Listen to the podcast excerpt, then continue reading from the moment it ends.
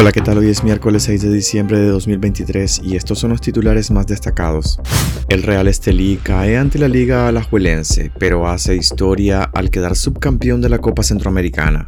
Nicaragua recibe 13,2 millones de dólares al día en remesas y crecen los envíos desde Estados Unidos. La Universidad Nacional Autónoma de Nicaragua León elimina la prueba de habilidades como requisito de ingreso, excepto en tres carreras. La cifra mortal de mujeres víctimas de la violencia machista se eleva a 72. El canciller colombiano vendrá a Nicaragua en enero para discutir la agenda sobre el fallo de la Haya. Soy Edwin Cáceres y les doy la bienvenida. El Real Estelí cae ante la Liga Alajuelense, pero hace historia al quedar subcampeón de la Copa Centroamericana. La Liga Deportiva Alajuelense Costarricense del entrenador argentino Andrés Karevic se coronó este martes campeón de la Copa Centroamericana de la CONCACAF con un 4 a 1 ante el combativo Real Estelí nicaragüense que quedó como subcampeón de la región. Un gol de Joel Campbell al minuto 5 del partido de vuelta de la final este martes en el estadio Alejandro Morera Soto fue suficiente para liquidar la serie, que ya estaba bastante encaminada con el 0 a 3 con el que el alajuelense ganó la ida en campo rival la semana pasada. El empate de Byron Bonilla al 47 para el Real Estelí maquilló el resultado con el que el alajuelense ganó la primera edición de la Copa Centroamericana, antes conocida como Liga CONCACAF, que para este año cambió su formato. El Real Estelí presionó los primeros 20 minutos en la segunda parte, manteniendo el dominio del balón, pero el marcador del primer encuentro le pesó anoche. La falta de pegada del Real Estelí se evidenció cuando el delantero Juan Barrera desperdició la opción más clara. El futbolista entró solo en el área chica y remató de cabeza, pero la pelota fue directamente a los pies del portero Lionel Moreira. El Real Estelí fue condecorado con la medalla de plata y con eso hizo historia, pues es la primera vez que un equipo nicaragüense se convierte en subcampeón de un torneo internacional.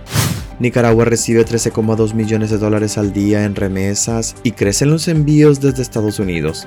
Nicaragua recibió 410.9 millones de dólares en concepto de remesas en el mes de octubre, lo que representa la entrada al país de 13.2 millones de dólares al día, según la última actualización del Banco Central. En términos acumulados, los nicaragüenses han recibido entre enero y octubre 3.844.4 millones de dólares, para un aumento del 49.1% respecto al mismo periodo de 2022. La cifra global representa un nuevo récord de remesas para el país, puesto que es un 19% superior a todo lo recibido en 2022, que equivale a 3.224.9 millones de dólares. Se da también por hecho que este año Nicaragua superará la barrera de los 4.000 millones de dólares en remesa, puesto que falta la actualización de lo que se recibió durante el mes de noviembre y lo que ingrese al país este diciembre. En estas fechas los nicaragüenses suelen enviar más dinero de lo habitual para las graduaciones, fiestas de la Purísima, Navidad y fin de año. De los 410.9 millones de dólares recibidos en el mes de octubre, el 83.3% provino de Estados Unidos, seguido de Costa Rica, España y Panamá. Nicaragua podría recibir este año hasta 5 mil millones de dólares en concepto de remesas, según las proyecciones del economista Manuel Orozco, director del programa de migración, remesas y desarrollo del Centro de Pensamiento Diálogo Interamericano. Es una cifra nada despreciable, pero que pone en evidencia la dependencia de los hogares nicaragüenses del dinero que reciben de fuera, la falta de empleo y la política de sostenimiento del régimen de Ortega. La Universidad Nacional Autónoma de Nicaragua León elimina la prueba de habilidades como requisito de ingreso excepto en tres carreras. La Universidad Nacional Autónoma de Nicaragua León dejará de aplicar el examen de habilidades y aptitudes como requisito de ingreso a partir del año lectivo 2024, excepto a los estudiantes que opten por las carreras de medicina, bioanálisis clínico y odontología. Las autoridades universitarias no han dado a conocer las razones por las que adoptaron dicha medida. Las carreras que no realizan clasifican con el promedio de las notas de décimo y undécimo grado, según los cupos disponibles para cada carrera, informó la Universidad Nacional Autónoma de Nicaragua León en un comunicado divulgado en redes sociales. Según información disponible en la página web de la Universidad Nacional Autónoma de Nicaragua León, hasta este 2023 las pruebas de selectividad eran aplicadas a los bachilleres inscritos en ciencias médicas, que comprende técnico superior en enfermería, en radiología, anestesiología, medicina, bioanálisis clínico, psicología, farmacia, odontología, ingeniería en sistemas de la información, lengua inglesa, medicina veterinaria, administración de empresas, contaduría pública y finanzas. Con la nueva disposición la prueba se aplicará solo a medicina, bioanálisis clínico y odontología. La cifra de nicaragüenses asesinadas se eleva a 72 en lo que va del año.